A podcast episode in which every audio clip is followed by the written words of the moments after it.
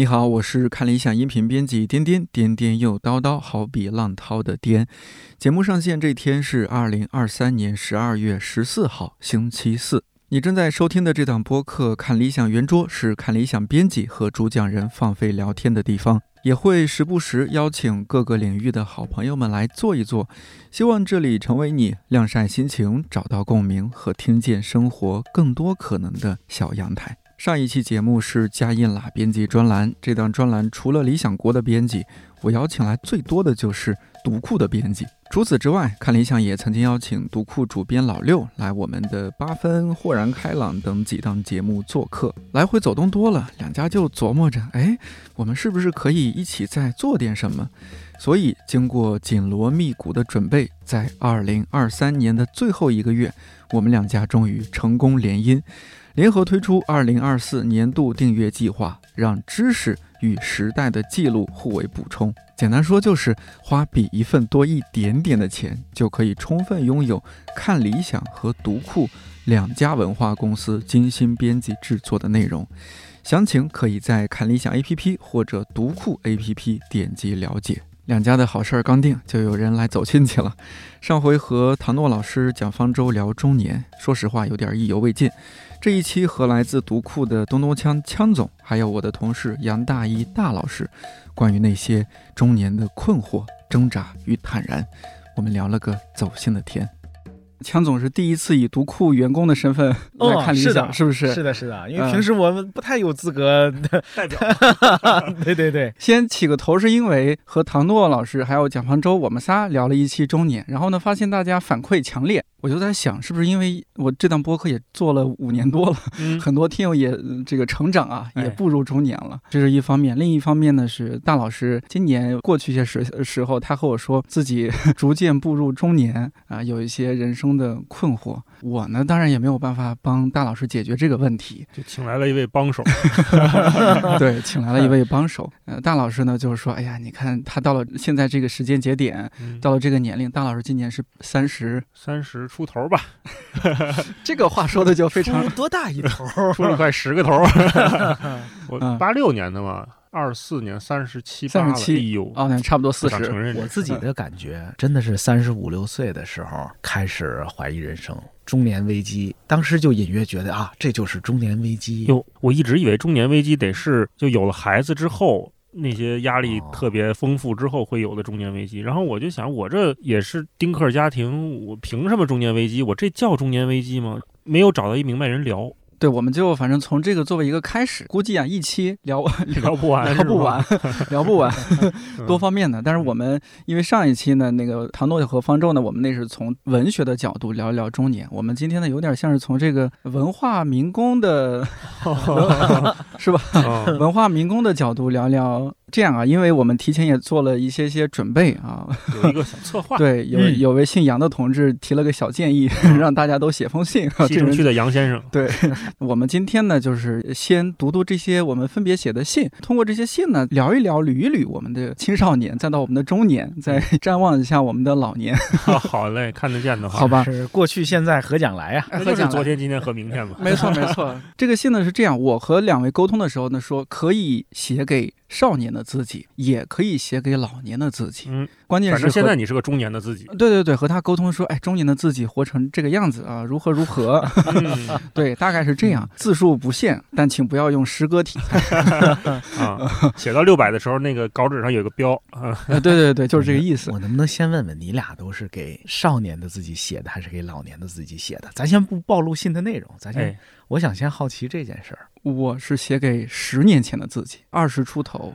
哦。我写的是二十年后的自己，是给未来的自己写的。�a，您呢？我写给十八岁的自己。哦，你也是往前走的，往前走。哎，咱仨还差不一样，呃，有些参差。嗯，那在这个过程当中呢，我们边念，可能大家就我们听友也可以想一想，哎，如果是你十年前的自己，十八岁的自己，或者二十年后的自己，你给他写封信啊，那得多累啊！不是，我能问问你们为什么听到这个选题的时候，你们是怎么取舍的吗？点点，你是为什么想写给十年前的？呃，比如说我为什么写给十年前，而不是写给未来？因为我就是觉得未来是完全无法控制的。哦，呃，十年后甚至悲观一些，我底色很悲观。十年后我在。不在还不好说，我先给他别别别，收收件人都找不着。你在不在不要紧，独库和看理想还在就行。对，没错太无，情了。呃，但重要的是，刚好十年前我刚刚本科毕业，嗯就二零一三年。呃，那刚毕业就年轻人嘛，其实对未来是有很多很多憧憬的。我就想到说，那和那个时候的自己对对话，因为那时候也自己好像过得不是特别好，哦呃，所以也想安慰那个又黑又瘦的少年。哦，有一种安慰的心态在。对对嗯，安慰呢，同时也轻快一些，不要太沉重，大概是这样子。枪总是怎么选的十八岁的自己？因为接到了这个肉麻的选题，我就陷入了深深的思索。哎，我就突然想起来，我十八岁的时候，应该是给未来的自己写过一封信。哦，回信，我写完之后，就把它封在一个信封里，哎呦，那是最早的时间胶囊啊！不知道现在在哪儿。啊不知道在哪儿啊？啊，，对，因为说实话，我隐约记得当时的想法是说，哎呀，我要给未来的自己写封信。如果哪天我遇到什么过不去的事儿了，碰到极大的困难了，嗯，也许我现在这个十几岁的小孩儿能给他一点儿鼓励啊，嗯。给他一点儿动力吧。嗯现在我也只是模模糊糊的回忆起来，坦白的说，要不是今天这选题，我可能都忘了这事儿了，哦，因为就是那个信封在哪儿，我现在也真不知道打开之后。俩字儿挠挠。对，所以我就想呢，那我就别再给未来的自己写了。哦，嗯我也有一个隐约的担心，是我觉得未来的自己可能比现在的我可能得更聪明一点儿啊！就只要我嗯别碰上什么意外情况，只要我还在继续的成长，未来的我可能比现在的自己聪明。我可能没有什么资格现在去跟人家说点什么，所以我往回看，我嗯我给十八岁的自己写了几句话。我跟你俩都不一样，我跟枪总逻辑是一样，但是选择不一样。我也是觉得未来的我应该是更有一些主意，所以我满满的一封倾诉啊，就是写给未来的自己，就是希望他能给我支支招。我假设的是，如果这个人能收到我的信，万一还能给我回个信，是不是能解决一些我现在的困惑？因为我嗯现在的很多事儿在信里写，一会儿给大家念。我觉得写给过去的自己，八成他也理解不了，他也感受不到，更提不出一些解决方案。哦所以我还是挺功利的写这封信。嗯，我呢就是有一腔深情，但是呢，嗯我怕一下子写开了，就可能万把字儿都 收不住，所以我非常非常克制的写了我这封短信。好，呃，但是呢，也概括了过去的一些小小的经历啊，不怕两位老哥哥笑话。来吧，呃，给十年前的自己，Hey bro，我是十年后的你。听起来跟自己不太熟啊。马上要解释了，这么打招呼，希望你不要误会。十年后，你并没有成为想要成为的说唱歌手。开个玩笑啊！记得这一年年初，你考研失败，本校也实在没有什么文科生对口的招聘会，只能一趟趟的往另一所综合类大学跑找机会。记得受挫了几次之后，你有一天早晨赖床到很晚，无力感和绝望感仿佛灰尘和空气一般从四面八方袭来。回想起三次高考之后终于考上大学时的兴奋，觉得自己就是个笑话。你问睡在对面的室友：“人生注定这么艰难吗？”哦，对了，现在你相信我就是你了吧？那我继续。大学期间，你逐渐明确了自己将来想做教育或者传媒相关的工作。毕业的时候，你阴差阳错的有了一份月入一千八，在广播电台做早高峰主持的工作。带着频率总监，你很有节目感的评价，过上了每天晚上要整理出二十多页 Word 文档，第二天早上五点多起床上直播，然后下了直播就去办公室等着挨骂的生活。该骂呃不是，还是让我们把时间直接调到十年后吧。你曾经梦想自己在三十岁年薪百万，走向人生巅峰。很抱歉，十年后的三十三岁也没有做到。没有结婚，没有生子，没有房子车子，没有留在成都，没有成为歌手、dancer、rapper、相声演员，没有成为外交官，脖子和腰开始不舒服，视力有所下降，甚至有了过敏性鼻炎。听到这儿，会不会觉得十年后活的嗯有点灰暗？好吧，说点开心的。十年后，你还在做自己喜欢的话筒前的工作，只是节目不再日更，而是周更；不是直播，而是录播；不在成都，而在北京；不再只是靠说话赚钱，而是更多靠听别人说话赚钱。还有了上百万的听友呢，赚的不多，但交得起房租，够自己生活，不用问家里人要钱，认识了更多人，也有了可以一起聊天发疯的好朋友。毕业十年，你的体重长了四斤，但完全没有中年发福的迹象，发量还算喜人，每年可以染个骚气的新发色。爱好又多了一些，比如喝茶、调酒、点香、养花，整理收纳的手艺也有一定进步，艺多不压身嘛。天机不可泄露太多。总之，人各有各的活法，做自己的亲历者和旁观者。你加油，我继续录节目了啊！好嘞，结束。鼓鼓掌。你觉得两位哥哥，你觉得当年的自己如果收到了这封信，他会是什么感受？可能第一反应是有点不相信啊！我离开成都了，这是我这未来十年做的最错的一件事儿。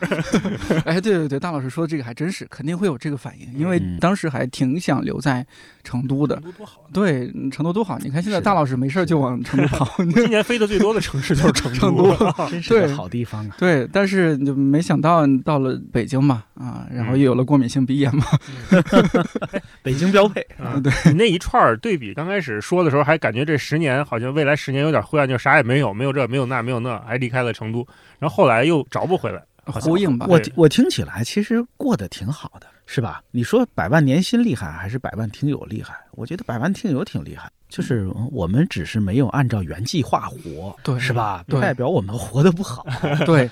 而且那句话是有点像什么？就是一三年那时候，因为有万万没想到王大锤啊什么，他们那个网剧里面有一句台词，当然现在听了夕阳下的奔跑，那是我逝去的青春。对，还有一句台词是说，当上 CEO，迎娶白富美，走向人生巅峰啊。对，就那个时候就大家十年了，对，十年了，有那样一个你看台词也好，或者关键词也好，大家一些向往也好，那时候暴富或者说是走向人生巅峰是大家特别关注的一个事儿。哎呀，我如何走向人生巅峰？是是是，但接下来几年不是创业啊什么，有些人确实走向了人生巅峰，嗯，那不都下来了吗？也滑下来了 啊，走过人生巅峰了。对，走过人生巅峰。对，但十年后再看，好像哦，原来之前大家是心气儿是那样的。你让我现在，我真的说不出一句话，我说我要走向人生巅峰，我说不出这样的话。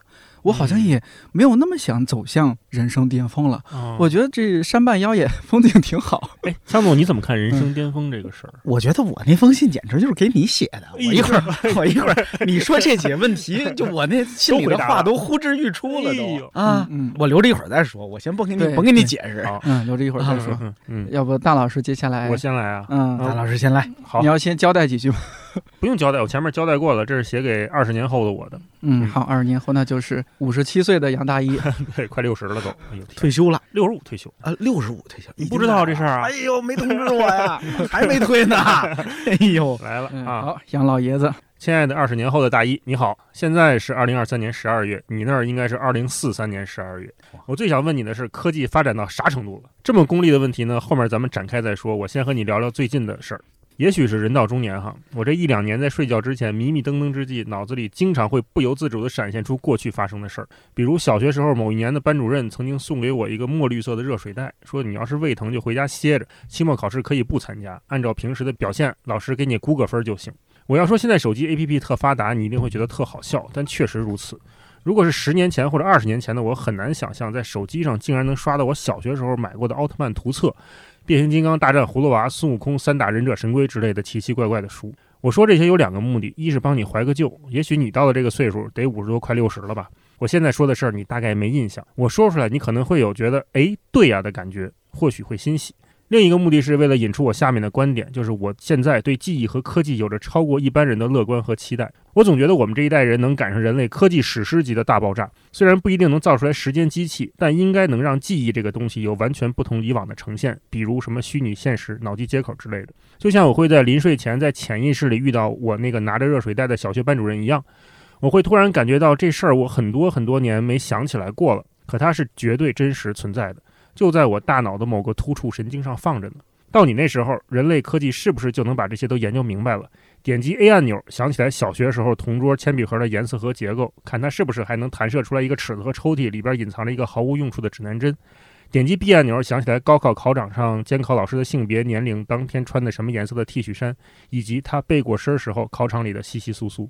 问你几个具体的问题：第一，你们还用手机吗？如果不用了，现在咋联系？第二，虚拟现实做到了吗？最先进的设备能让虚拟现实现实到什么程度？第三，最近二十年有没有什么重大科研上的攻克，比如癌症什么的？我想，既然我能给你写这封信，以你们现在的水平，也一定能想办法给我回信。这封信的重点其实不是这个，或者说跟这个有点关系又没有关系。我是人到中年开始意识到记忆这件事儿。小时候、年轻时候是没概念的，你不觉得你忘了什么东西，或者你也不觉得什么东西不在了有什么问题，忘了能有什么问题呢？可是我现在越来越觉得记忆重要，记忆是某种责任。前两天我看王小波《沉默的大多数》里说，现在我是中年人，一个社会里中年人要负起很重的责任，要对社会负责，要对年轻人负责，不能只顾自己。只因为这个缘故，我开始写杂文。引用完毕。我做不到那么大的承担，我只能说我要对过去的自己负责，对未来的自己负责。如果恰好能做一些对社会有用的事儿，那就再好不过了。我倒是没想过给社会负什么责任，我也一度对“中年危机”这个词儿嗤之以鼻，认为这一定是某种上了一定岁数又没到一定岁数的矫情和脆弱。可是王小波先生说，对过去的自己负责，对未来的自己负责，那也就是说，我要对你负责，希望可以做一些恰好能对社会有用的事儿。王小波提到的有用是二十年前的事儿了，我想那应该代表着一代知识分子坚持的理想主义。在我这个时代，有用意味着它可以变现，让人感觉到收获（括弧甚至错觉感觉到收获）（括弧完），以及某种带有速度感的成就。这个评价体系起码持续了有十年，我不知道将来会不会有改观，只是我现在连什么对自己有用都不确定。更谈不上对别人有用、对社会有用了。这导致我似乎也感受到了中年危机这个东西。你说它具体吗？也具体。我会想着年终汇报要怎么说才显得这一年我对公司是有用的。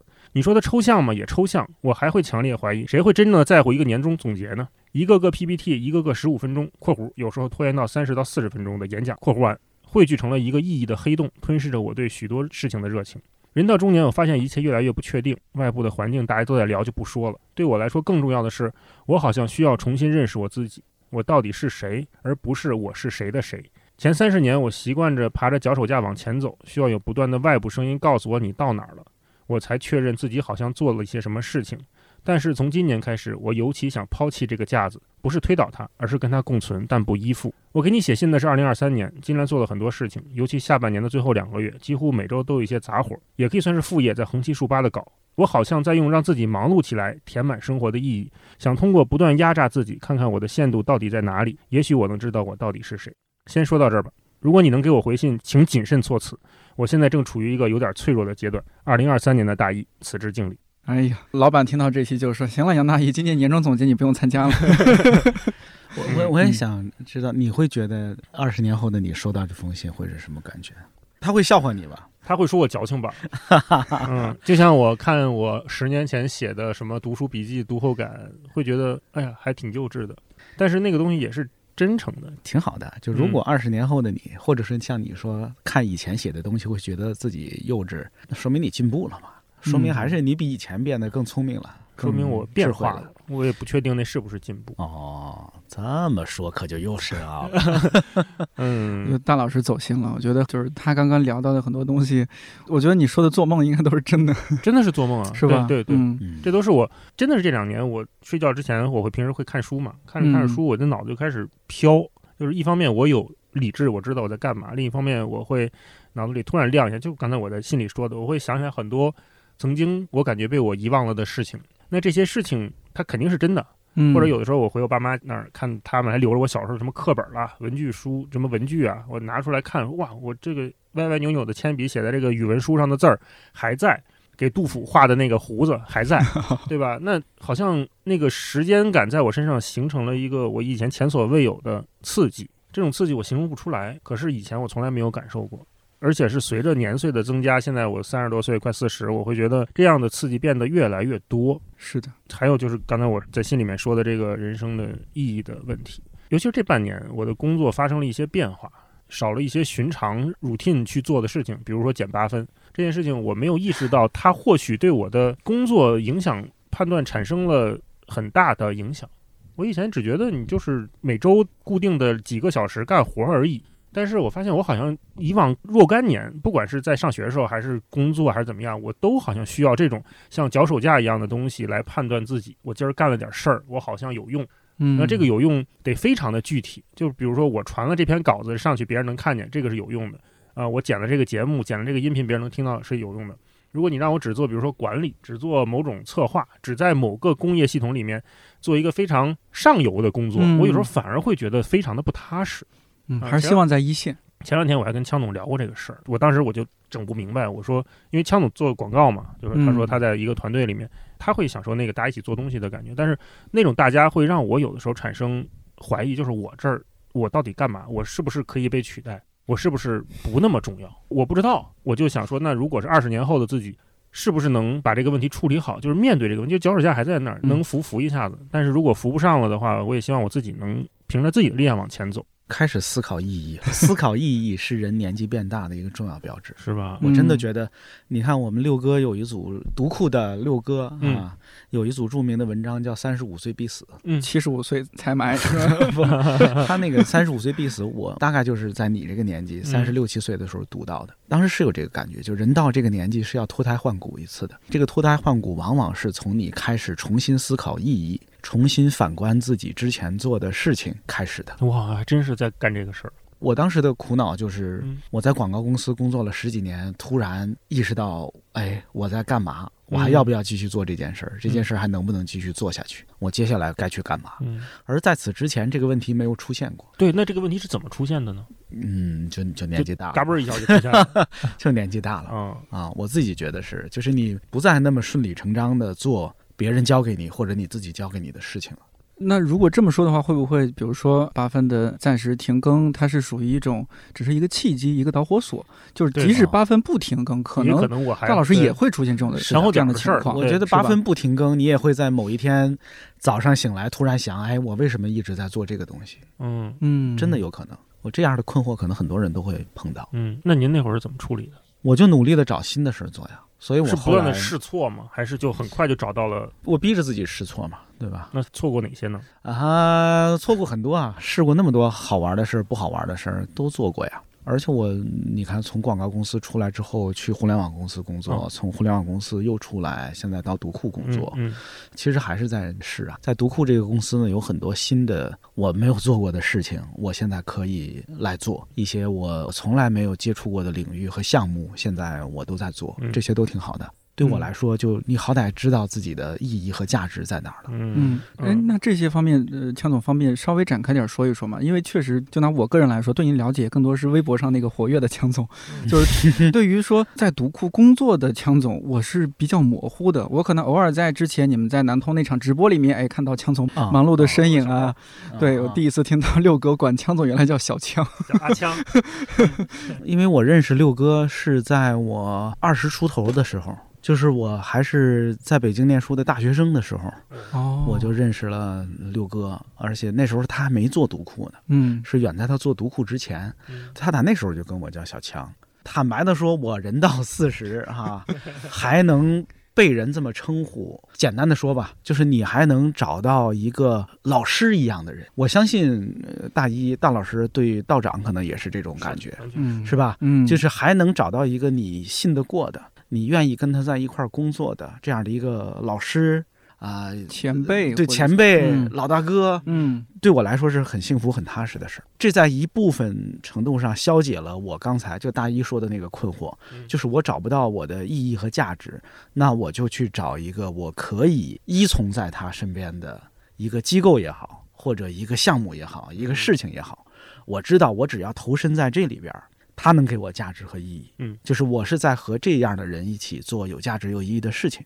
这个问题就帮我消解了好多。人到了这个年纪，也往往，比如说你会变成一个小团队的领导，嗯是？吧？你会变成一个小部门的负责人。嗯可能很多年轻人期盼着那一天到来，但是实际上我自己的体验是，一旦到了那一天，你自己发现你要负责的时候，其实是有一点点儿那个惶恐和不安的。这个惶恐和不安，可能就是跟刚才大姨说的那个感觉是有关系的。当小弟多好呀，当小弟，当小弟比当大哥开心多了 是，确实确实。是吧？嗯，呃，那枪总要不开来吧，来吧？啊。该我了。对，和嗯十八岁的自己，你说这相当于回复了我刚刚的一些问题。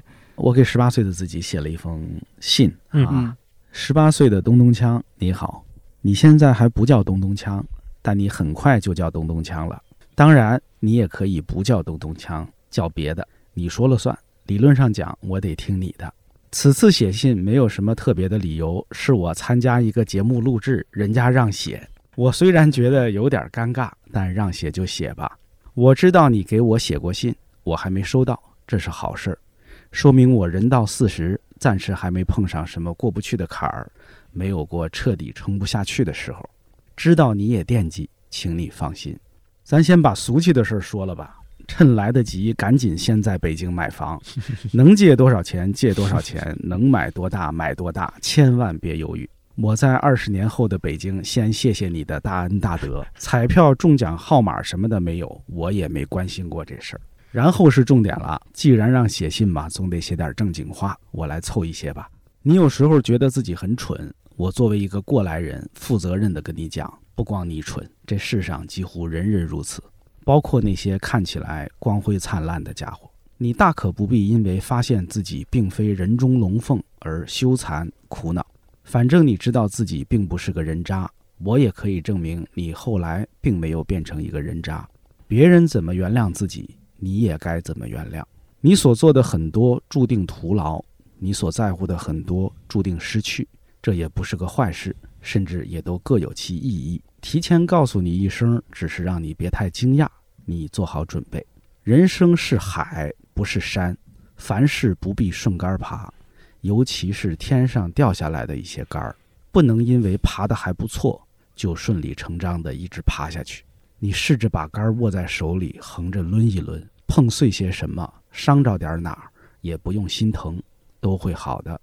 不知道做什么好的时候，就多读书，认认真真的读，多读点书，被人哄骗的可能性会小一些，遇到问题自己琢磨明白的几率会大一些。弯路可以少走些，好玩的事情，乍看上去也很有收获的事情，确实很多。但回头看看，都不如读书。不必怀疑，十八岁可真是个好年纪。你的电量是满的，你的脚步还轻快，你的喜怒哀乐都饱满，日历上还有空隙。这可不是无限量供给的东西，你得知道这一点。你要玩得尽兴。就说这么多吧，也不一定是最重要的。反正是就想到这些，我感觉好像犯人家属突然被通知有五分钟探监通话的机会，哪怕是胡言乱语，也舍不得不把这五分钟说满。如果语气让你有些讨厌，也是咱自己的事儿，怪不着别人。哦，另外，你去染回头发吧，想染什么颜色 染什么颜色，多怪都行，多鲜艳都行，不然就染你一直喜欢的那个颜色。张雨生、范晓萱那种，一会儿就去。此致，加油！二零二三年的东东强。哎呀，突然听出了一种电影旁白的感觉。对对，后期感觉你这一段单独给您拎出来做个番外，做成彩铃吧。因为我写这个的时候，我想啊，可能我自己十几岁的时候有一个巨大的苦恼，我当时没有做出这样的总结，我后来知道我的苦恼是来自于哪儿了。我二十几岁的时候的总结是，那时候我不认识我自己，啊，但是我现在四十几岁了，我知道了，我不是不认识我自己，我是没有找到坐标系。就是你看，我是生长在小地方的人，来北京上大学之前，一直生活在我们那小县城。我当时一直感觉我身边的坐标系恐怕是有问题的，就是即使是我，哎呀，大言不惭的说，有的时候觉得自己鹤立鸡群，或至少是。啊，咱们如果不大言不惭的说，至少是特立独行。我隐约觉得我可能没那么特立独行，我可能没那么鹤立鸡群，可能只是我在鸡群里，你知道吧？嗯，就好像世界肯定不是这样，就是人怎么会都这样呢？是吧？恐怕是我待的这个地儿有问题，所以我要好好念书，上大学，我要去北京，是吧？因为当时我从书里、从报刊里了解的，我觉得北京好像不是这样的。然后我来了北京，进了大学，也见了人家别的更好的大学的学生。以及其他的我的同龄人，我发现也挺奇怪的，啊、我还是觉得那个 还是觉得那个坐标系有问题。嗯。嗯，那个时候就不只是说鹤立鸡群或者特立独行了，我总觉得可能有问题。我上大学的时候就见过一些什么知名文化人呀，或者别的一些我原本只能在书上是吧，在电视上看到他们、听到他们的那些人，我仍然会觉得我没有找到那个坐标系。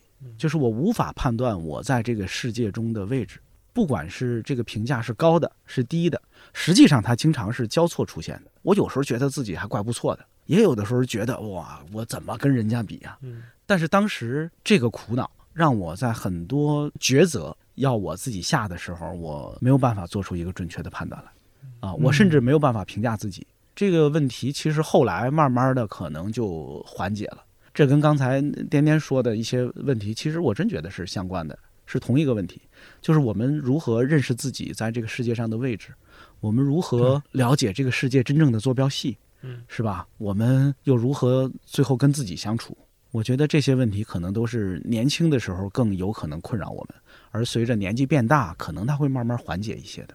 您说那坐标系可能跟我说的脚手架有点像。嗯嗯，那那个坐标系后来是怎么建立的呢？我的答案就是刚才信里写的这个，嗯，我觉得就是哦，我发现这个世界上大多数人是很蠢的，就是就这样。对，就这是一个常态。但是这里边没说的部分，你看，就是这么多有缺陷的、不完美的，甚至很蠢的人，大家用各自的方式瞎扑腾着，竟然能做出一些很伟大的事儿来，啊嗯是吧？一流的成果未必是一流的人做出来的，嗯，有很多二三流的人凑在一块儿，哎，竟然做出来了一流的事儿，也没问题啊。我们不必有这样的奢望，说我们以后得跟一流的人在一流的环境里才能做出一流的成果来，不是这样的啊。这个世界运行不是这么运行的。哎，我想给你俩提一个问题，就是嗯你们人到中年了，还跟这个世界较劲吗？你们还有那种特别看不惯，我特别想跟他掰扯掰扯，想跟他较较劲的这个状态吗？可能得具体例子来说，嗯，嗯比如说吧，呃，我呃上周末去了趟济南看演唱会，回北京的高铁上，旁边有一位大叔，呃，那是比咱们年龄都大，看起来就五五十多岁的那种大叔，然后他在那儿刷短视频，声音就也开得比较大。如果是换成二十来岁的我，可能劲儿就起来了，可能直接就腾楞一下我就急对对，了我真真的那时候也心火啷啷啷啷啷，火气比较大，可能就出言不逊了。我就嗯那这一次我站在三十三岁这个年龄呢 给，大哥买了一耳机。我是怎么处理的呢？我没有像任宁那样的做法，我是怎么做？我是首先呢，心里先说服自己，就火气还是有。哎呀，咱们公共场合这样子，我就想，哎，他可能也没有其他娱乐方式，这是他的娱乐方式，我就 PUA 自己，我有没有可能理性的去说服他？想了想，应该可以。我礼貌的和他说，但是呢，我要考虑一些可能性，比如说，这个人他不接受拳击的，对他不接受我的这种建议，因为之前也听枪总在其他播客聊过，说，哎，我们到这个年龄就是和为贵。对嗯，你学到了，你学到了。对我学学到了。然后呢，我就想，万一他不接受呢？我面前呢放着我的出行必备保温杯，啊就是他一旦要对我做一些什么动作、暴力动作，还有个防身的，对我就想到这份儿上。然然后呢，我强压着怒火，哎，我说你好，那个咱这个声音是不是可以稍微小一些？不好意思啊。哎，他竟然呢反应是非常的积极正面，笑呵呵的说：“哎，好好好，不好意思。”哎呀，我就心里一块石头落了地。大哥可能一直在等着呢。大哥想，哎呀，我今天就要试试有没有人阻止我，怎么还没人阻止我呢？这现在的人怎么都 这么有公德心的？对呀、怎么都不来阻止我呢？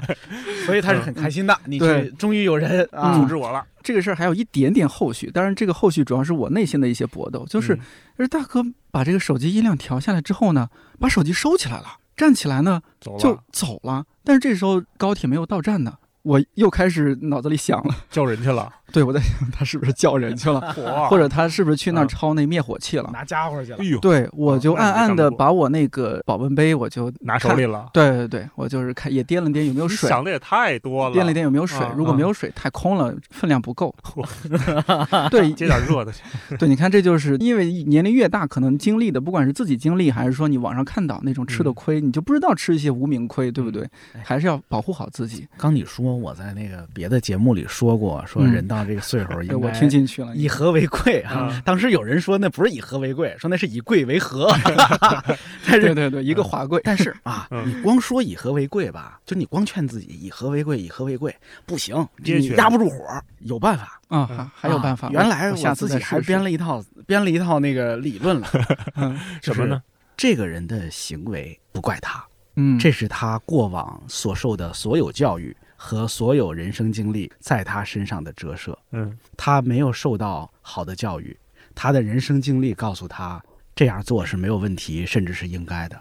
这是时代的悲剧，嗯，而不是他个人的愚昧。你得会背这套歌，然后就不生气了。不生气了。哎呦，然后就觉得觉得不怨他，不怨他，嗯他好可悲呀、他好悲哀呀、嗯就没有人告诉他过这件事。那我可能得再过几年。对对对，你还得练，还得练。我现在还是压不住火。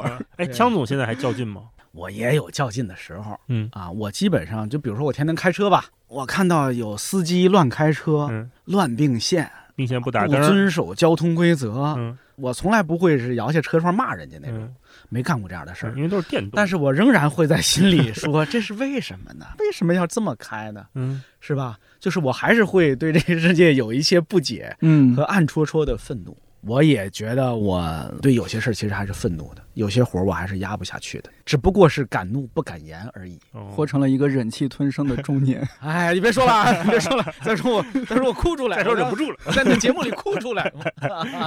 但但你办事办事原谅，半是包容吧。可能就是嗯考虑的比较多了。年轻那时候就是你你也自己没有什么牵绊，抄起家伙就是干啊。光脚的不怕穿鞋。对啊，光脚不怕穿鞋。但现在就考虑也比较多。我我发现越来越害怕麻烦别人，害怕麻烦身边人，哎尽量呢自己能消化，把这个事儿消化了。你说这个是我后来想啊，就是我有时候特别愿意避免冲突，或者就是说不较劲了。我嗯其实怕后边的那一堆事儿，是吧？对，就是我感觉人到中年，你对后续那个麻烦事儿的想象会无限的放大，有各种分支就岔开了。对啊，他拿打成灭重伤怎么办火灭火器就过来了。我我变成重伤怎么办？轻伤怎么办？报警了怎么办？别人来劝架怎么办？产生了无限的分支，就多元宇宙。你年轻的时候想不了那么多，是年轻时候脑子没那么好使，现在是害怕啊，所以就很多时候就不较劲。但是我问你们俩，就是有的时候我还是会那个腾一下就有个火起来，小到比如说这个图怎么那么丑这得像人家郭德纲老师说的似的，啊？怎么？腾楞一声，我这火就起来了，然后腾楞一声，我又摁下去了，来得快，去得急 是是吧？嗯，这就是很难摁下去啊，关键就是摁下去嗯，是不是越往后这个火就越来越少了？强总，嗯哎，你们二位都用期盼的眼神看着我，啊对呀啊，啊，你你就是 对我们来说过来人。我得说，我打年轻的时候也不是一个天天是要跟人家动手的人，不是吧两马一撮灯的那我种。我我基本上还是一个温和的人。嗯嗯啊，反正我觉得是年纪大一些，可能我自己的体验是我包容的事儿显然是更多了。嗯就是我我自己觉得这是个进步。我的包容和原谅其实是在于我的理解。对我我经常会觉得，哪怕一个人，你看他经常有人在地铁上或者在街上拍到一个抓狂的中年人、老年人，是吧？嗯做出不得体的言行来，嗯我自己心里是暗暗有点好奇，就是这个人发疯前的一个小时发生了什么。我自己是感觉，人生的某些时刻，如果碰到一些这样的情况，我可能也会发疯的。但是除了我自己，没有人知道之前的一个小时发生了什么，有可能和那些事儿都是有关系的。但是可惜，就是现在我们在这样的一个时代里边，我们经常会被一个几十秒钟的视频就带动几亿人来羞辱一个人、谩骂一个人、来攻击一个人，嗯对对觉得这是个人渣。但是我自己总会隐隐的想，也许他一个小时之前刚被确诊了绝症，是，也许他半个小时前刚从民政局出来，刚办完离婚，嗯也许他昨天刚被别人欺负了，是吧？或者怎样？，嗯这是有可能的，是有可能，这是有可能的。你可以说我是自我欺骗，哈，但是如果我用这样的招数能让自己变得更平和一点儿，是吧？能让我少冤枉几回别人，我觉得也值了。听起来强总就是说了一个关键词叫嗯理解，对，但是理解这个词儿，我现在又有点不理解。那个周老板不是有个专场吗？叫“不理解万岁”。嗯其实我有时候挺羡慕那种就不理解的状态，包括刚才我问你们较劲的这个事儿，有的时候我会觉得，当我把一切都合理化，比如后路像枪总那样去想，我有时候也会这么想，我说他一定不容易，对吧？嗯但是我说，那如果都这样的话，那个世界是不是就不能变得更好了，或者说就不能变得更有趣了？你看那些有意思的段子，都是因为我不理解为什么飞机经济舱那么小，我坐那么局促。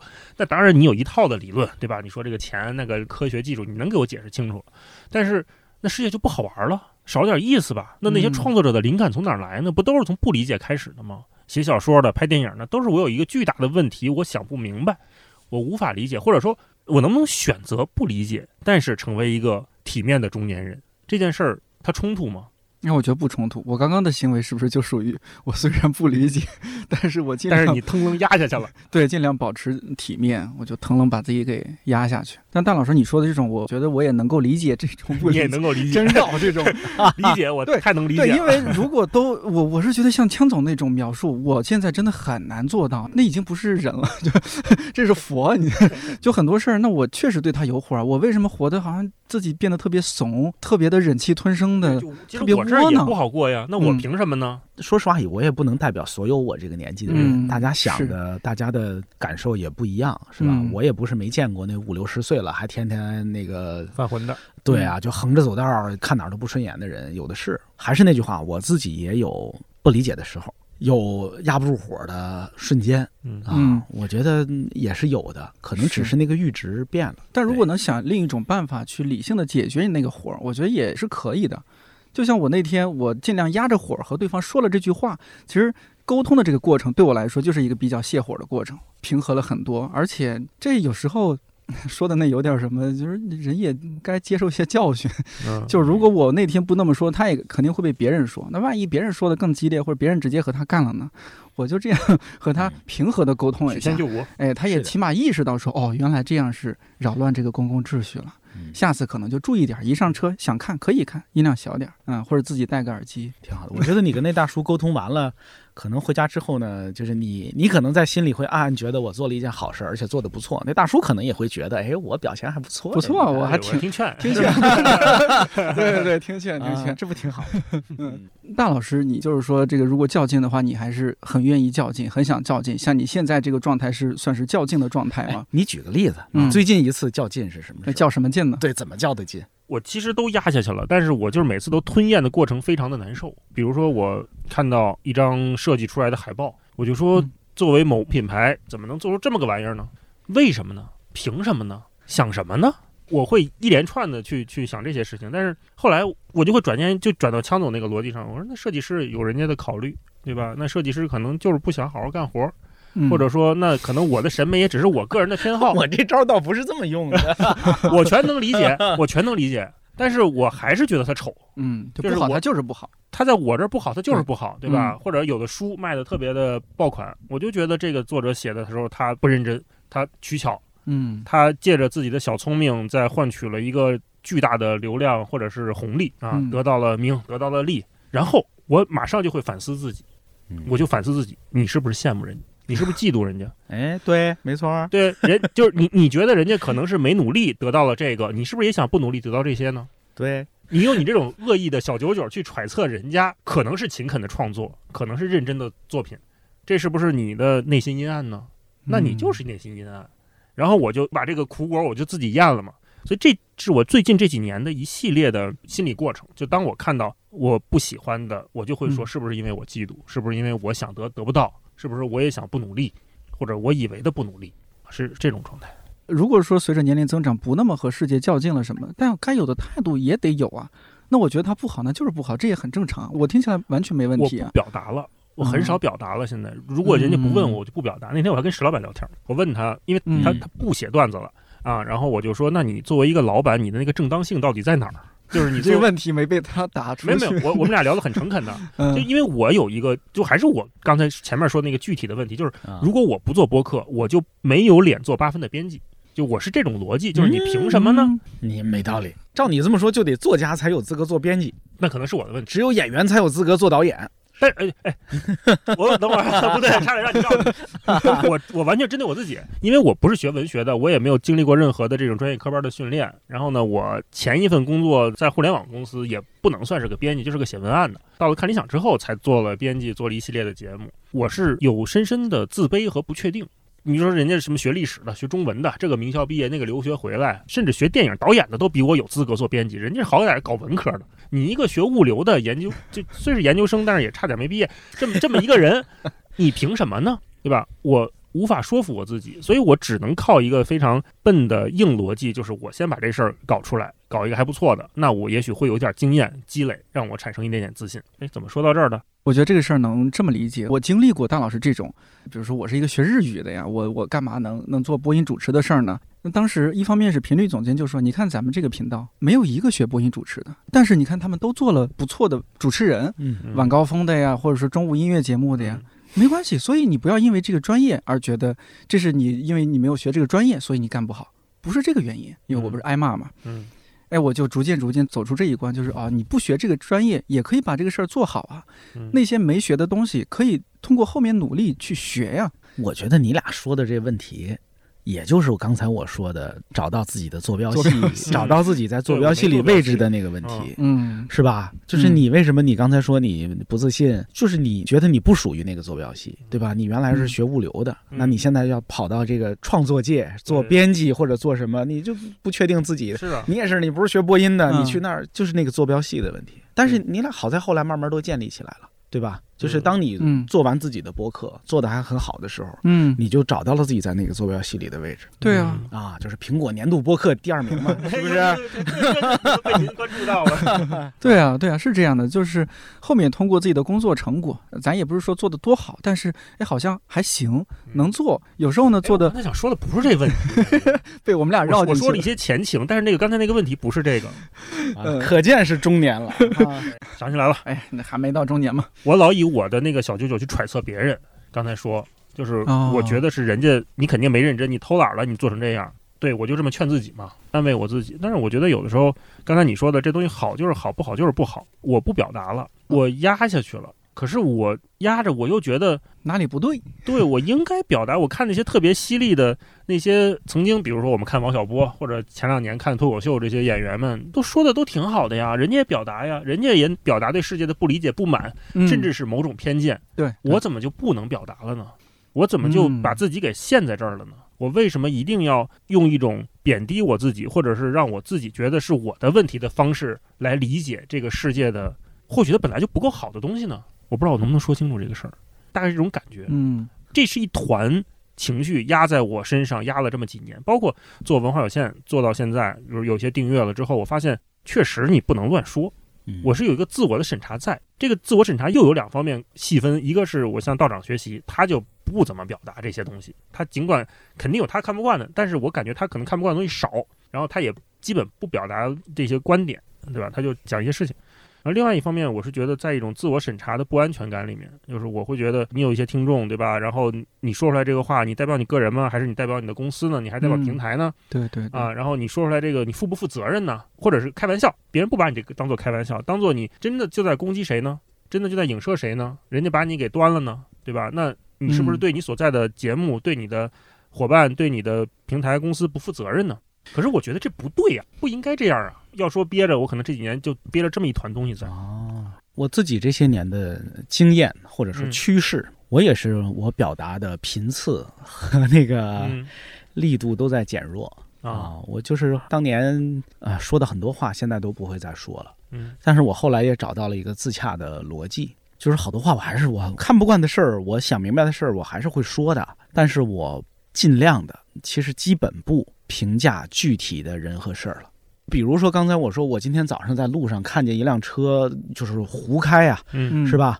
我不会拍下他的车牌号贴在网上啊说，你看这辆车怎样怎样怎样了。嗯我最多可能会说，我说，哎呀，开车的时候大家还是要并线的时候先打灯再并线呀，是吧？那你就是不觉得有点无聊吗？不会，我会觉得，第一，我会努力的不评价具体的人和事儿，但是去普及一些常识。评价，嗯怎么说呢？我有的时候甚至会，我努力把道理想明白，讲道理而不谈现象。甚至是别的具体的现象，比如说我自己在我的公众号上有一个，我公众号现在更新频次很低了，就是你不说会写我忘了，您还有个公众号 哦年更。年更几次吧，大概年更谣年更谣的吧。我里边有一个也算个栏目吧，叫深夜怪话，嗯那里边大多数是一段一段的没头没尾的话，是啊。但是那些话有很多，我自己是明确的知道，它是因为某件具体的事儿，或者我嗯看到某个具体的现象、嗯，具体的人，才想出这么一句话来。抽象出来的，对，但是当我把它发布出来的时候，那些具体的人、事儿、现象的痕迹，其实都被我隐掉了。嗯，我说不好，这是我年纪大了学坏了，还是学乖了，还是只是我找到了我自己自洽的一个办法？嗯，遗憾吗？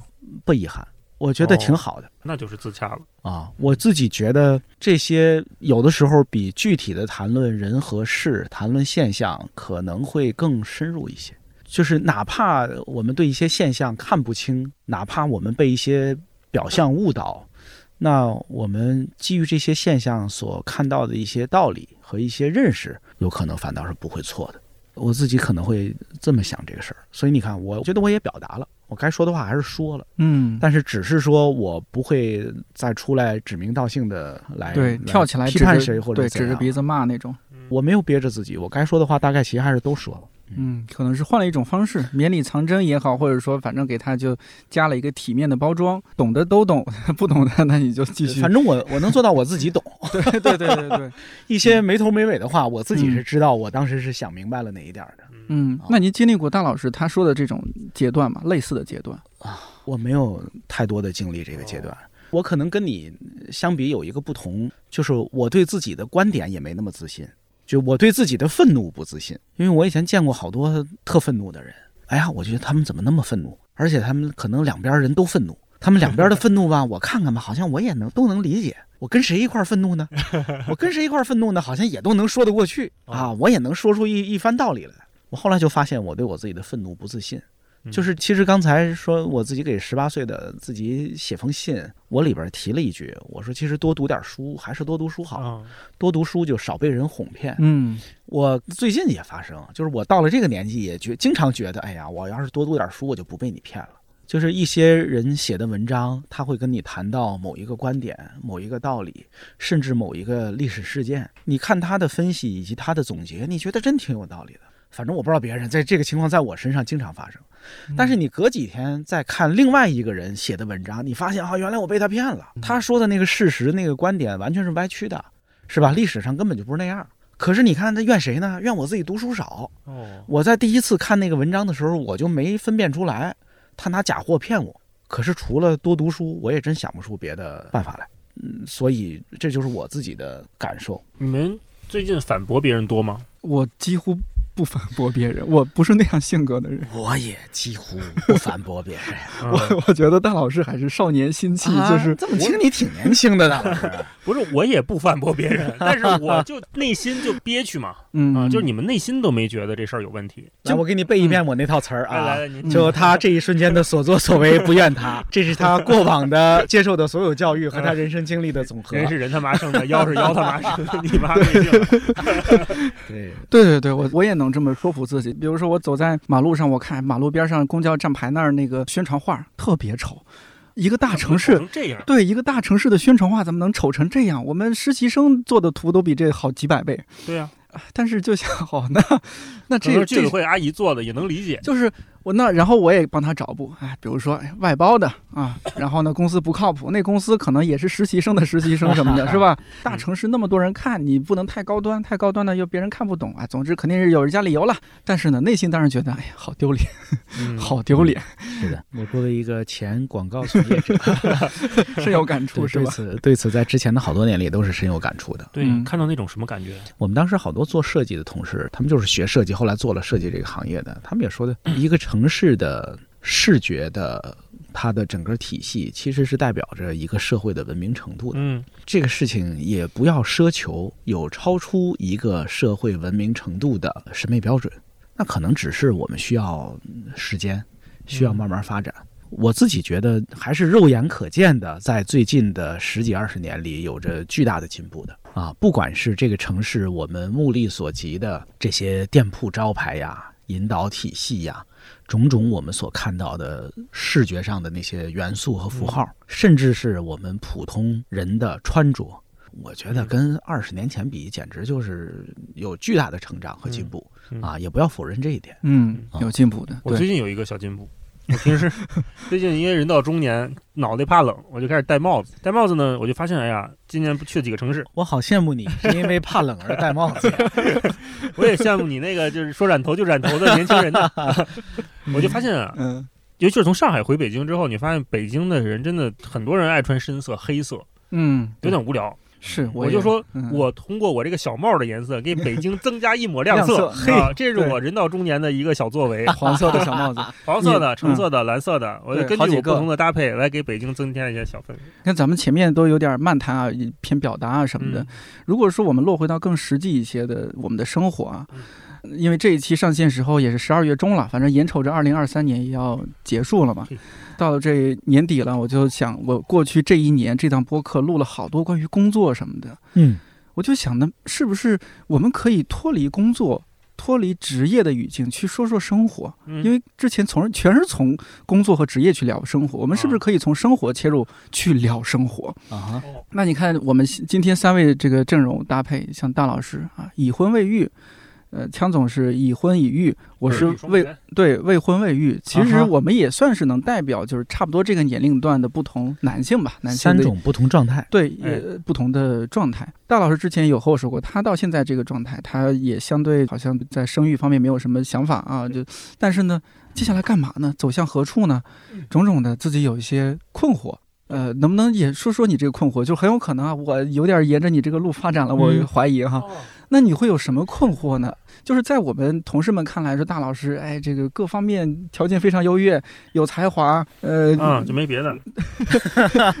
就做什么事儿都做特好，嗯，靠谱，对，又靠谱，有口皆碑呀。有对有口皆就有碑，这句呀，就是觉得这样的人应该没有烦恼吧。但是他上次和我说他的烦恼，其实我当时是有点意外，我都没接住，我接不住，因为我也没有那样的经历。这个大家可能都会觉得，嗯就是嗯。像他，就是 就是那个人不不确定啊，可能大家都会觉得，要是像他一样，肯定会没烦恼。没。对没烦恼吧？我前一段时间在我老家的一些朋友眼里，就是你是一个在北京有房子的人，嗯你不该有，你不该有任何烦恼，你没资格，对，没资格你没有资格有任何烦恼你有还房贷的资格。那嗯你说说，就是大老师，你刚刚说的是，就是哎，呃，你工作上这个脚手架的问题，其他呢，生活方面你是能有啥烦恼啊？我挺难想象我跟你。说的是什么烦恼？对你和我说的就是，比如说你比较确定这个有可能就不要孩子了或者什么，那两个人呢好像这么生活也行，但再往前走还能干嘛呢？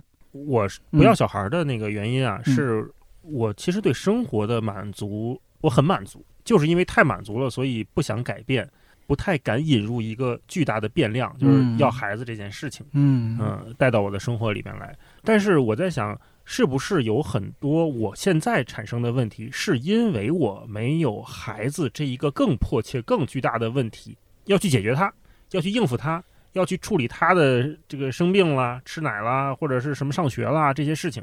因为没有那些问题，导致我现在产生了另外一个赛道的问题 赛道，啊，所以可能是这个。嗯然后我今年给我一个个人的关键词就是体验，我也觉得这一年我做到了。嗯嗯、这一年放开了嘛，我就想说，体验对我来说，一是出去该玩玩儿，另外呢就是工作能，哎，又说到工作，就是，但是我觉得很多事情我并没有把它当就工作，它是一个广义的，它并不是嗯只是上班儿领一份社保这件事情，而是很多。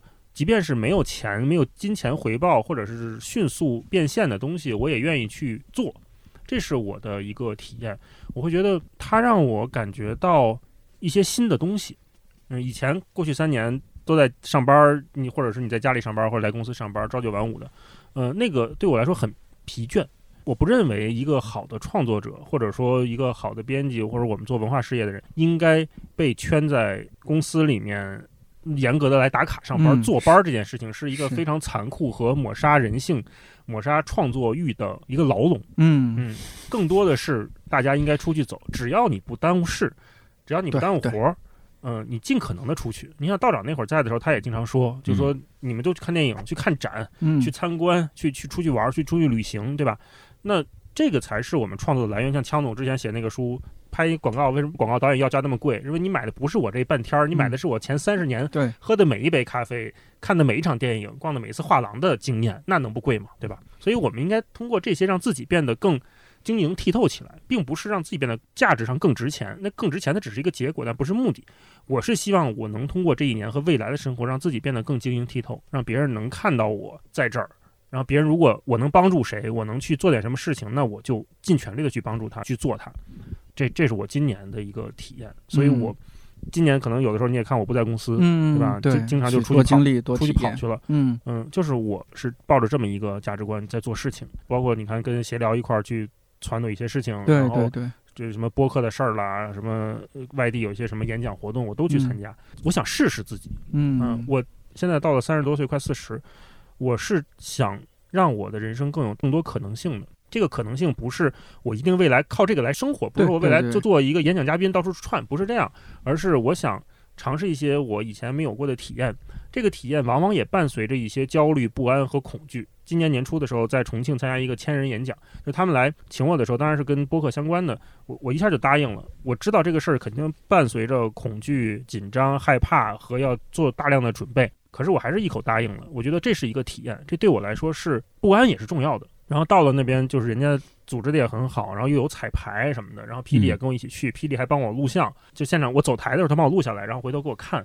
但是我那段时间因为很焦虑，所以我也很烦，就是我不想那个具体场景里面，我就不想跟他交流这些事情，我不想跟他说工作，他也觉得你这样不够啊，或者能更好。过了半天，我就反思自己，我就说你情绪上是这样可以理解，但是理论上讲，霹雳说的很多事情是对的，嗯你得做。我又拿出来我说，那你再给我说说什么之类的。就整个的这些过程，都是我在今年我觉得还蛮宝贵的事情。嗯比如咱们有的时候提一些新项目，我也觉得就先去做，先去做，先不要管它未来一定承诺出什么东西，在我们还有机会去做事情的时候，一定要去做，否则那就又说不准了。做着做着就没了，说不定。啊对对 对，啊是不是嗯？呃，那之前你还记不记得你和我说你当时那种困惑，那种觉得前面好像没人了，没有嗯太多人可以给你参考他们的人生路径、他们的生活路径？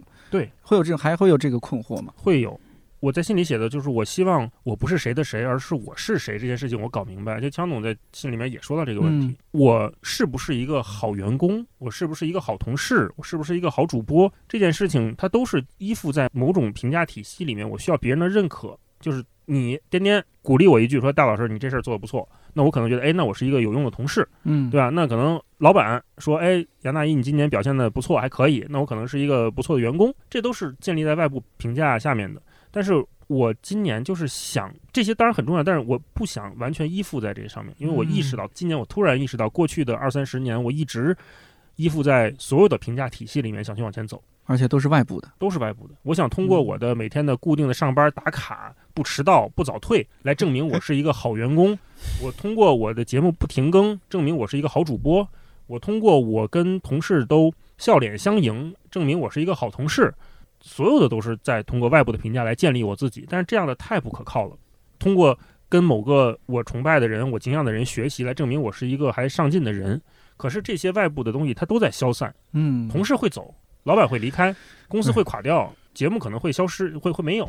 那当这一切都没有的时候，我还是谁呢？那如果我也借此都一片一片的消散掉了的话，那我就不存在了。嗯，这一年我就在解决这个问题。嗯我十几岁的时候看杨德昌的一部电影，嗯叫《麻将》嗯啊，那个麻将在当时是我非常喜欢的一个电影。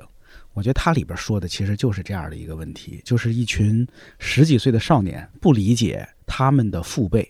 你现在看，应该也就是四十几岁的人，为为什么会有那样的人生选择？说在那个人生阶段，为什么会突然遇到这种价值观或者说坐标系崩塌的嗯嗯事情。当时看只觉得很震撼，这电影，但是其实并不能真正的理解，因因为毕竟是一个电影，它还是把它简略化了、戏剧化了。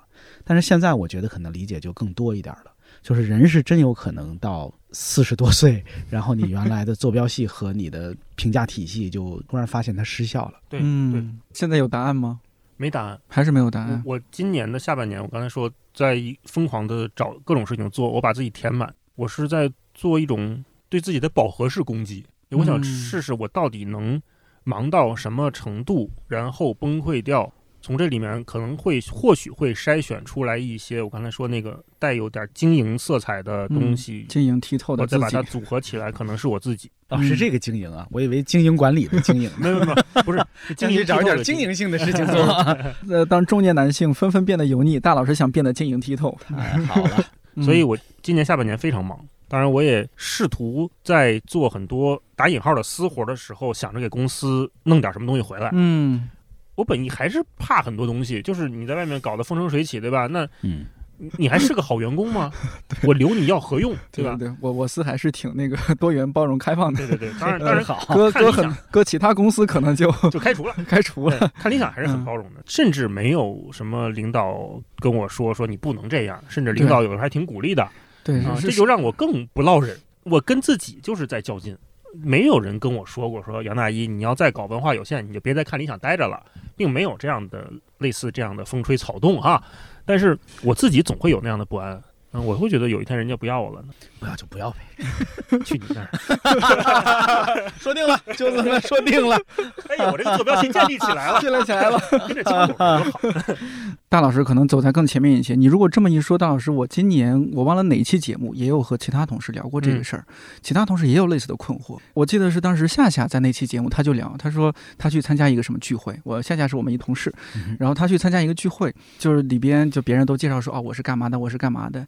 呃，他本来是比较 i 人嘛，比较内向，躲在一个其他角落。但是呢，那天那个 host 那个主人他就过来说，哎，这是夏夏，他是看理想编辑。哎，别人哗啦就就本来对他大家都没有任何兴趣或者什么，一说看理想编辑，哗啦过来，哦，哎，聊一下，认识一下，加个联系方式。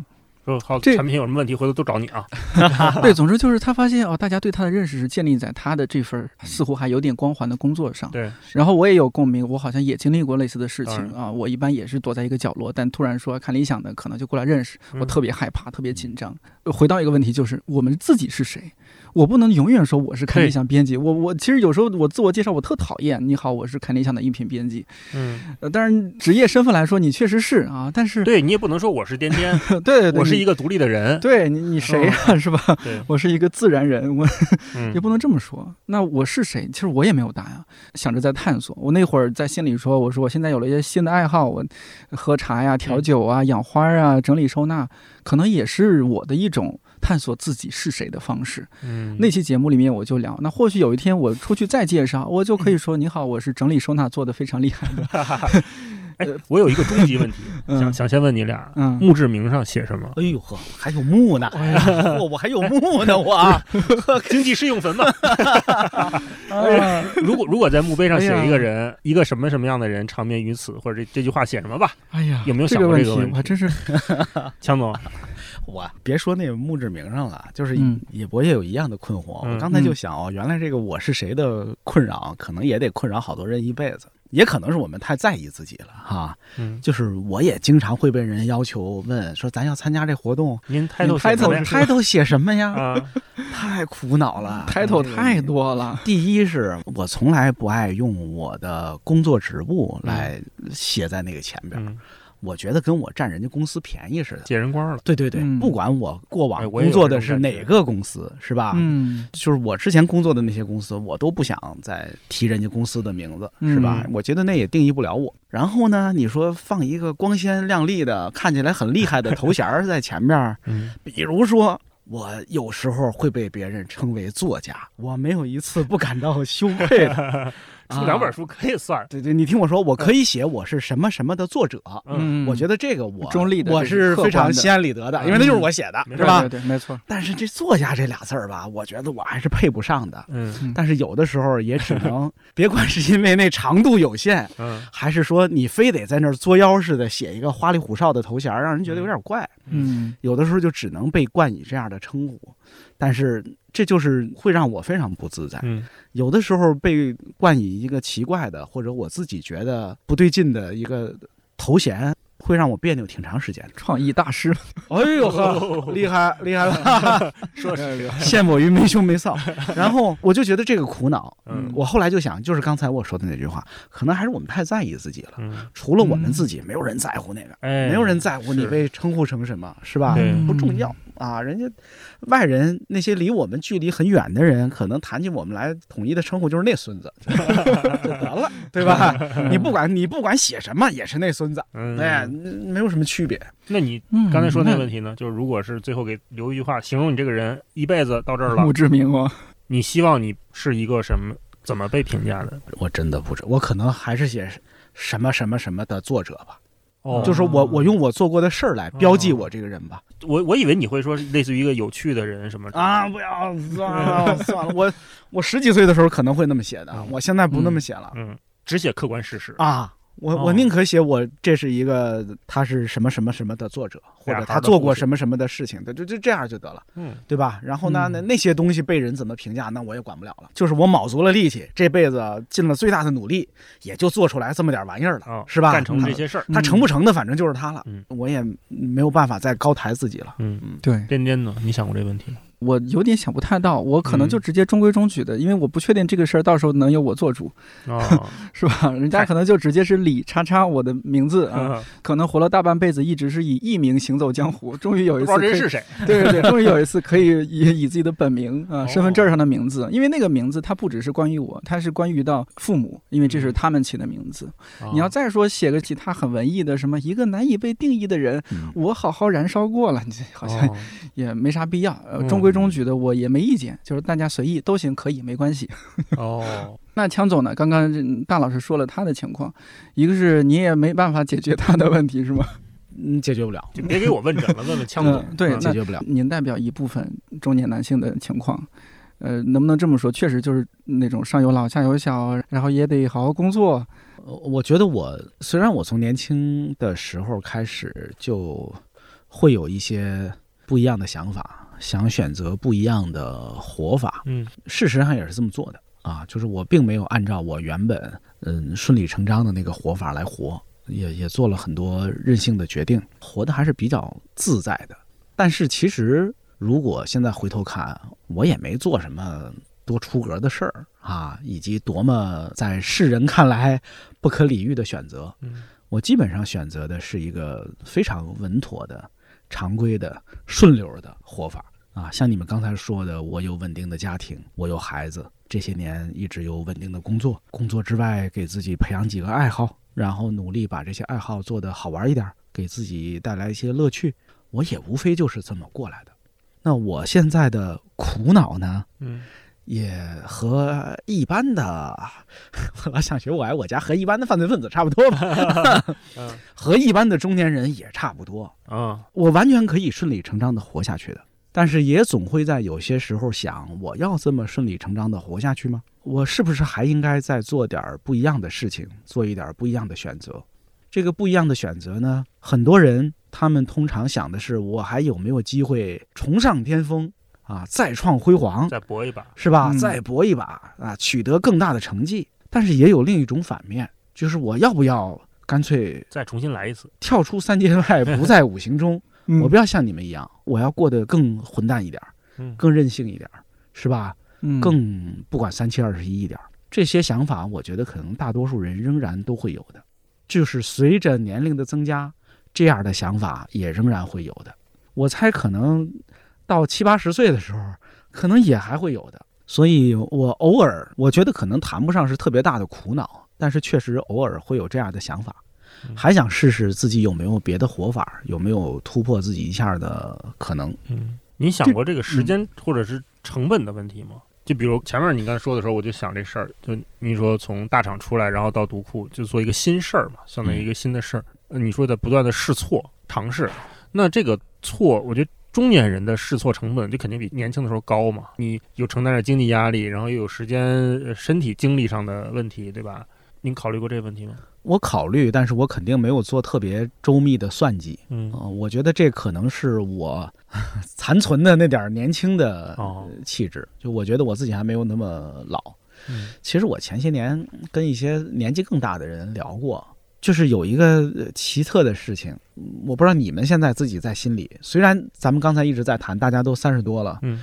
但是你们自己心里的那个自己到底是多大？你们嗯心里对自己的那个自我认知到底是一个多大的年纪？我希望我一直二十来岁。就反正你看我今年，咱客观的说，我确实四十出头了，啊，但是在我自己的心里，我没觉得自己是一中年人。当我跟大家在一块儿讨论中年话题的时候，第一，我无可辩驳的确实是一个中年人，中年代表。但是我自己的心里，我没有真把自己当一个中年人嗯啊嗯。我觉得我也不比别人差什么，我觉得我能做的事儿是更多了，而不是更少了啊。我觉得我自己还是可以任性的，我觉得有很多代价我还是付得起的，甚至是比以前更付得起了。嗯，我不觉得我自己变得特别的畏首畏尾了，或者是嗯说哦保守到不敢轻举妄动了。嗯我也没有，我事实上也没有。我也有这个感觉，没有畏首畏尾，就还想弄。嗯，我也有这个感觉，我也没有太被年龄束缚到。嗯就是前阵子还有听友在评论区说：“哎呀，你怎么老提三十岁这那的嗯，？”我也回复我说：“这就是可能录节目一个说辞。”听有啥意思？就是说你提多了还是？对，觉得我节目里面总提三十岁，似乎像乎是一个十几的，过不去的坎儿。不就是三十多？不知道为什么让 你他希望我们不要被这些年龄束缚。我嗯是想表达说，我只是说提了这个事儿，它只是一个说辞，但呢，我并不认为三十岁我们就怎么怎么着了，嗯，它并不会限制我们去做一些事情。你要说我自己心里认为自己多少岁，呃我还真没有认为自己是二十多什么的。我承认我就是三十三了，我就是符合我的这个年龄。呃，但也许你们说的那种是说觉得自己还有各种心气儿，更像二十多的。我是觉得好像我没办法和二十多那个时候的我比，要不然就和高铁上那小的干起来。对我，即使说我现在三十三，我也还是有心气儿，我也还是可以做和二十多岁的人一起做一些事情，甚至和十几岁的人一起做一些事情。我也许和他们比输在了体力上、精力上，嗯但是我比他们可能多那么一点点，见识也好，或者知识也好，多那么一点点吧。我也有这个感觉，就是你看，咱们虽然谈到中年话题，那大家就经常会说一点低落的、沮丧的，嗯甚至负面的情绪。嗯但是，不管是从刚才那个信里，还是我自己一贯的感受，我嗯觉得我还是变成了一个更好的自己。嗯，就是现在的我和十几二十岁的时候的我相比，我肯定是变得更好了，嗯而不是更差了。我没有堕落下去。我也是觉得没有随着年龄增长自己就呃下坠了、下沉了。虽然生活里面还是有很实际的烦恼，比如说哎呀又要 交房租啦，或者哎呀这个工作上我也会有不安、有恐惧或者什么。但现在就是心态就见招拆招呗。那遇到问题想办法，遇到问题就解决问题。对解决问题。啊、嗯这个是如果一个人解决不了，那生活的问题找家人、找家属；工作的问题找同事、找朋友，或者生活的事情和妈妈说说，工作的事情和爸爸谈谈谈。谈。刻板印象啊，对，就是反正也不像年轻时候那么慌。你嗯就像是最近突然有一些临时的工作抛过来，周末突然也是接到微信，工作上加了一些事情。但是呢，我就想起周轶君老师录节目说，哎，焦虑的反义词是具体。没错，这句啊话我也一直一直 深深铭刻在心里。嗯哎，那我就捋一捋，我接下来要做这些这些这些事情，哪些事情我必须得自己做，哪些事情可以拜托同事，哪些事情因为需要拜托同事，必须得提前沟通。把这些捋清楚之后，好像没有那么焦虑了啊，这个事儿肯定会做好的。会做完的，然后这个月肯定会过去的。二零二四是终将到来的。这个周轶君老师前一段时间也跟我们读库的六哥又谈了一次嘛。嗯在这次谈的时候，其实周轶君老师又有一个，呃大家可以去听一听哈，那个还挺好的。周轶君老师说，其实悲观是容易的，乐观是一种能力，就是还是可以有人有能力保持乐观的。然后后来呢，我们六哥又写了一篇小文儿来说，他说：“哎呀，我当时就大概的意思啊，我用我通俗的语言解释一下。就六哥说，当时我聊的时候，其实没想起来，就没有及时的回复他。六哥说，其实也有另一种情况，就是我们虽然悲观，但是我们也没有放弃努力。我觉得不管大家在哪个年纪，不管你现在是乐观还是悲观，其实也都可以不放弃努力。嗯，就是乐观是一个需要努力才，嗯它是一种能力，它是你需要尽这种能力才能得到的东西。但是哪怕你不乐观，是吧，也不耽误你干活，嗯也不耽误你一步一步的往前走。对嗯就是一个不乐观的人，嗯，我是个悲观的人，你是底色悲观还是表现出来是悲观？呃我都悲观。我特别同意强总刚才说那个，就是你时刻悲观着吧，但是手头上活儿别停，嗯，就事儿不停，你就嗯总能遇到一些新的机会。是，那我悲观是因为一旦发生一些新的事情都是好事儿，只要你足够悲观，任何消息都是好消息。嗯干得漂亮。先把自己拉到谷底。对，因为我是认为，比如说一家公司是早晚有黄的，它多活一天就赚一天，嗯每天早上一睁眼，哎呀，又醒了嘿，哎我又醒了，哎呀又。赚一天，对吧？然后有些你说这算乐观算悲观？我觉得这还这还叫什么悲观？这还嗯，我抱着所有的期待都是预期这个事儿大概率干不成。比如说今天要录一期节目，录咱们这期嗯要看理想圆桌，就想枪总很有可能又放我鸽子，准得迟到，又放我鸽子又。有钱来不了。不来了，或者来了之后说：“哟，我这作文没写，咱能不能不按提纲聊，对吧？我把这些都预预料好。我说，那如果真这样发生，它也符合我的预期。嗯，但是来了之后，哎，枪总不仅提前到了，这个小作文写的还如如此的感人，嗯发自肺腑，对吧？受到了表扬，收是吧到了表扬？。然后我就会觉得，哎，那我今天很开心，我又觉得嗯我这个事儿让我欣喜了，我又不灵了一下。比如说很多其他的事情也是如此，你去。参加一个什么活动，你就预计着现场肯定一个人都没有，嗯就没人来。但凡来俩仨的，你都觉得哎，开心的不错啊挺好的呀，嗯是对吧？我一直都是抱以这样的期待去做很多很多事情。今年不是大家都提这个世界是个草台班子吗？我就觉得大家越早意识到这事儿越好。越好，就跟刚才江总说的一样，嗯就是都一般，都是乱七八糟是的下滑了，对吧？？我为什么特别要告诉十八岁的自己嗯这件事儿？坦白的说，我十几岁的时候不知道世界就是个草台班子，很多事儿是自己把自己给吓住了、嗯啊，自己觉得自己配不上，甚至够不着。事实上，如果当时破除了这个嗯心结，很多事儿是该勇敢的去试一下的。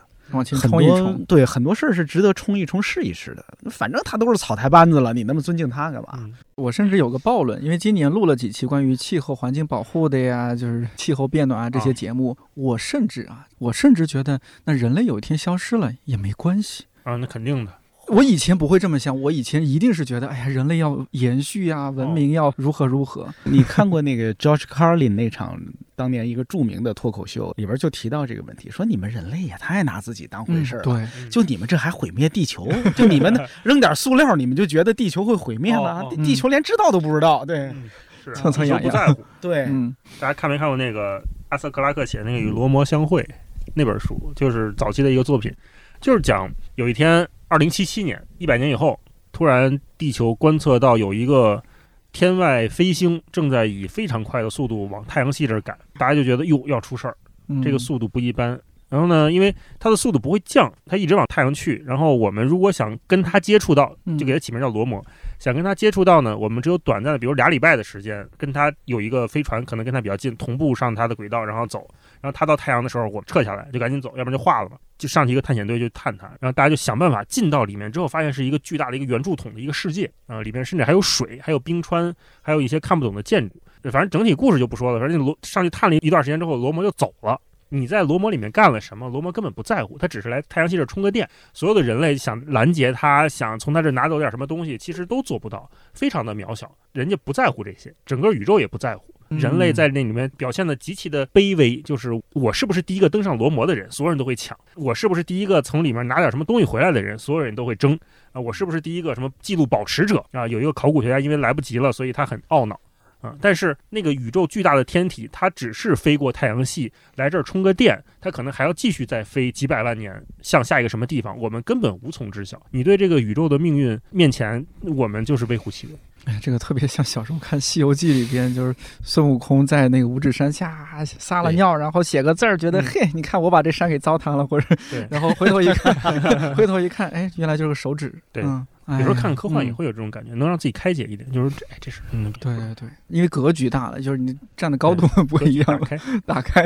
是的，我们做的所有事儿，如果放在不同尺度下，可能都有不一样的意义，是吧？你按照一个月为尺度，你可能做的这件事儿是非常靠谱的；但是按年看，你可能做的是非常不靠谱的；按世纪看，可能又有另一个解释，是吧？你按十个世纪看，可能又不一样。对我们现在评价历史人物，其实很多事情也会有这样的不同的视角和结论，对对，是吧？时间尺度渺小的我们了。嗯，今年的 PPT 咋写？嗯 PPT 咋写？主不在乎，对吧？就是《三体》里边那个。怎 么突然整歌词儿？嗯，把你的公司搞黄，也许是件好事儿。我们这是一个两家品牌的联名节目。怎么回事？哎呀，嗯，但说到这儿啊，我还真是有那么一点点好奇，就是因为这是强总第一次代表独库独库来来公司，然后你也带刚东西来了。嗯 嗯，就是我也很好奇，就是在独库的工作经历对你会有什么影响？和之前的工作不一样什么？没听您说过这些。确实没聊过。在独库，可能最大的不同是，就在读库，我不为意义担心；在读库，我不为价值观担心。嗯就是当我在别的行业、别的公司工作的时候，我经常会忍不住思考意义以及思考所做的事情的价值观。但是确实是我在读库不用为这两件事儿担心。你刚刚说的这种情况，如果在其他公司会非常内耗，就一边你得把它做，而且要做好，但是呢，一边这个事儿它是无意义的，或者说三观不正的，把它做得越好，你越是 越愧疚，越愧疚。工作干得越好，我是越焦虑啊，是吧？是的，你看，这就是我的任性之处，我还是努力找自己的舒适圈儿，努力找自己舒适的地方。你想过自己的下一份工作是做什么？哎呀，没想过，没想过。我最近在想这个问题，我怎么办呀？我我不知道，我想不明白，没想过，因为我嗯，这一份工作其实是我干了十年，干到现在是一个我十年前的自己会羡慕现在自己的那个理想的去处，看理想吗。嗯，你也十年前研究生毕业是吗？对啊，十年前研究生毕业。哦，一三年啊。对啊，咱俩同年工作。对，一二一三吧，差不多，我忘了。反正就那会儿，那会儿到媒体，我就说，我靠，要是能到理想国，那会儿还没看理想呢，到理想国这样的文化机构，跟这些什么唐诺。跟梁文道、戴锦华这样的人，东东锵啊，东东锵这样的老师们 一起工作和学习，强行强行插队站到里边有 我有我，我在这儿呢，我在这儿呢，有有有，看见看见了。对，预言六里庄仪式在理想国出版了，也是因为那十年憋的劲儿有点大，啊，那个十年劲儿有点大，所以到现在这个劲儿开始有点摇摆，或者是逐步实现了吧，接近这个目标之后，开始在想下一步已经超越那个目标了，就反正接近吧，接近之后我就在。就你前面说的，就是前面没人了，嗯，之后怎么办？我到底是谁？这事儿反正一直会让我持续的思考下去的。是前不见古人，后不见来者，念天地之悠悠，我就只能读怆然而涕下。那没有想过下一份职业，比如说啊，你自由职业，我觉得你完全可以。我还是有不安全感，还是一个传统的，得有五险五险一金，谁给我交啊？我希望自己能在尽快的时间，比如说给自己一两年的时间去。不是解决这个安全感，不是消灭它，而是习惯了跟他相处，跟这种焦虑、跟这种不安相处。我自己觉得，你看，就刚才你说为什么不做自由职业者，对吧？嗯，我自己想过这个问题，就是如果我做一个自由职业者，说实话，那就这个问题就又回来了，嗯，又变成了我每天的一个难题。对你得自己找，对呀，我就得每天确认我是不是在做有意义的事儿，我我是不是有意义，就是这么个问题。反正我这个也许对别人来说不是个问题，但对我来说是个问题。对我来说也是个问题啊！我之前很多时候离职也是因为我觉得在做无意义的事情，就是别人也许啊，也许我当时的同事认为那份工作有意义的，我不觉得有意义。我觉得如果一份工作只是能给你一份薪水，其他方面让搞得自己很难受，觉得我不应该做这样的事儿，那对我来说太糟糕了。那种情况，我不是那样的人。我觉得自己很幸运的，就是从一三年毕业到现在，基本上都是按照自己的喜好。兴趣来去找工作，因为当时我说去了电台，去电台之前签了另一份工作，当时差点去了大老师他的专业的行业，差点去了物流行业。对我当时签的是物流公司。平行宇宙里，咱俩没准是同事。对。我差点去了那儿，但是呢，我其实去签三方那天，我从我的床上下来，看着我书桌上那一本孟非孟爷爷的《随遇而安》，我就想，哎，他能从那是电杆厂还是水泥厂的工人成为一个主持人，我是不是也能从物流公司的一个搬砖工也变成一个主持人？反正就一路就是，我希望离我面前这个话筒更近一些，然后离真实的人更近一些。当然，这是太幸运，太幸运。那接下来，大老师有其他想做的事情吗？我记得你很早前和我们聊天，你你说你想做杂志哦，这都是一个忘了非常啊不不想想做想做，这个是一个很具体的事儿。杂志、纪录片、什么电影，这些都一直是我觉得会很新鲜的，是我愿意去玩的。嗯，因为还不够。熟悉就是完全不了解这个工种，所以我有时候还想说，有一天，比如说哪个编剧朋友说我能帮着点什么忙，带我去跟人去开一个会，我就会特开心。嗯，比如说哪个电影要启动了，说片场需要一个干嘛的呢？拍剧照的，甚至送盒饭的，我也可以去。就是我是对所有的这些创作的幕后是感兴趣的。那杂志是我也算其中之一吧。人到中年会越来越意识到自己的兴趣聚焦在哪儿，和以前某些是不是个假兴趣、假感兴趣、假好玩。我曾经一度认为我是一个爱玩游戏的人，后来直到遇到了一些更爱玩游戏的人，直到我发现人到中年我玩不下去游戏的时候，我才开始反思，我当年那个爱玩游戏只是因为我爱跟大家一块玩儿，并不是游戏本身给我带来巨大乐趣。前两天还跟读库的鸿运老师聊，我们虽然没有聊游戏，但是到现在为止，我也很羡慕像集合的朋友，像鸿运老师这样的，就是又能喜欢玩游戏、第九艺术啊，这个都知道，那个都了解，然后又能做书什么的，像读库这样出语来学这样的作品，嗯画册非常精美。我发现我只是想在游戏里面跟大家 social，跟大家社交，跟大家一块儿，甚至有点虚荣的去，就是嗯你你也玩这个游戏，或者我这游戏里边有这装备，你没有吧？哈哈，就会有这样的心态。真觉得那个七宗罪是一特别好的拆解我自己负罪面或者阴暗面的东西。你看我刚才说什么嫉妒啊，或者是虚荣、骄傲什么的，我都是现在往自己往下探，只要探到七宗罪里边的某一个词儿，我就停止，嚯，我似乎就得到答案了。对自己太狠了，对 自己太狠了，真的是，就比如说我爱玩游戏，我上我现在不爱玩游戏是因为我虚荣，嗯，我之前有那么多看不惯的是因为我嫉妒，然后可能某某是因为我骄傲，某某可能是因为我贪你你，下回别往那边倒，你下回往核心价值观上倒。和那个和谐民主，对呀、啊说你我开放我不爱玩这个是因为我文明。对，还是您这价值上的好。感谢你听到现在。如果你也有相关的困扰和思考，欢迎在这期节目评论区和我留言互动。来而不往非礼也，看理想也去读库走亲戚了。可以关注有台播客读库立体声近期的内容更新。看理想圆桌每周四更新，在看理想、小宇宙、苹果播客、喜马拉雅、蜻蜓 FM 和网易云音乐等平台都可以订阅收听。如果觉得这期或者这档节目不错，也欢迎在朋友圈、微博、小红书等平台分享推荐，万分感谢。我是颠颠，祝你早安、午安、晚安，我们下周四再见。